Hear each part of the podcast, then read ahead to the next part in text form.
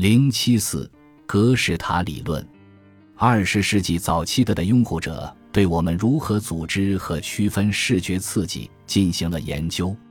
对这些早期格式塔心理学家而言，使所有刺激共同作用而形成一个印象，它超越了所有感觉的总和。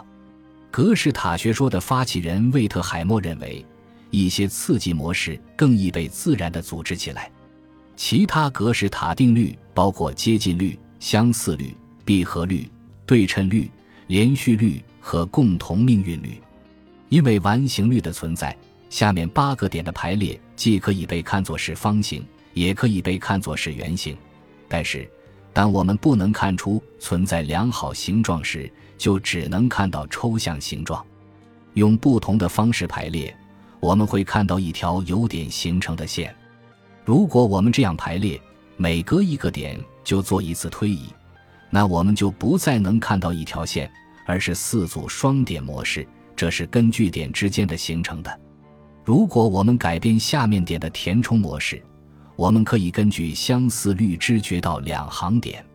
许多人看似对某些刺激模式有着相同的分类方式，例如，如果呈现这个视觉刺激模式。多数人会将它认作一个正方形，这叫做闭合，可以延伸到其他复杂的对象，比如，根据格式塔学说，我们可以找到模式知觉中的，比如下图中可以形成一棵树的锯齿状线条，不对称的物体比较显眼。面孔通常被知觉为具有高度的对称性，但是，如果将一张面孔图片从中间一分为二。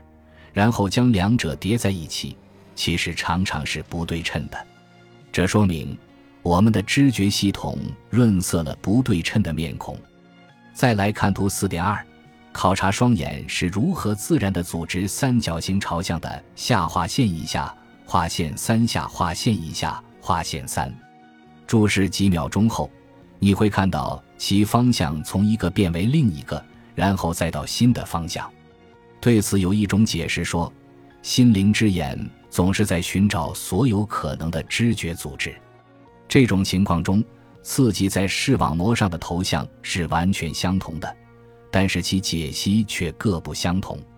虽然重组可能自发出现，但它也可以受意志控制。这些演示显示出高级心理过程对视知觉的影响。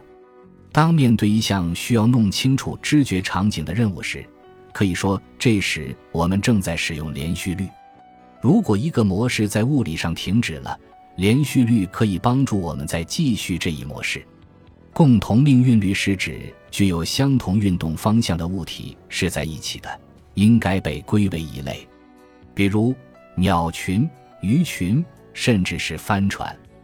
图四点三也反映了过去记忆对形状知觉的影响。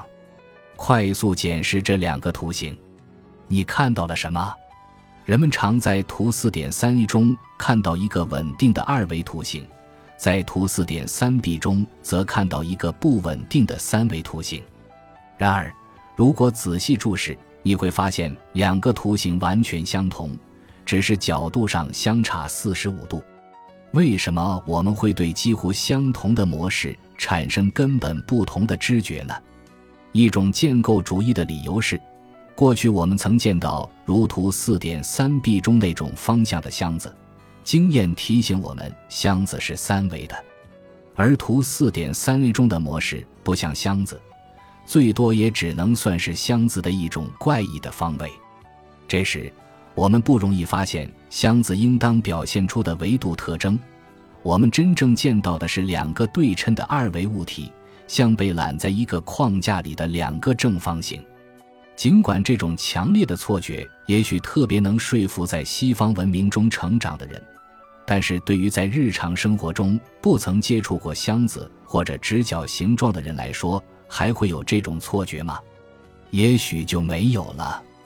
早期格式塔心理学家，尤其是科勒，有过一条著名的假设：模式的自发组织是刺激本身的自然作用，与该物体的过去经验几乎没有关系。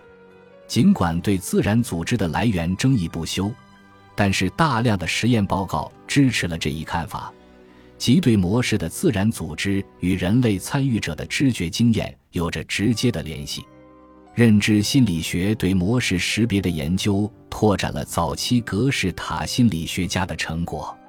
近来，一些认知心理学家关注与复杂的模式识别相关的内部结构与过程，而不再侧重于简单的刺激性质。下面将介绍以此为基础的模型和范式。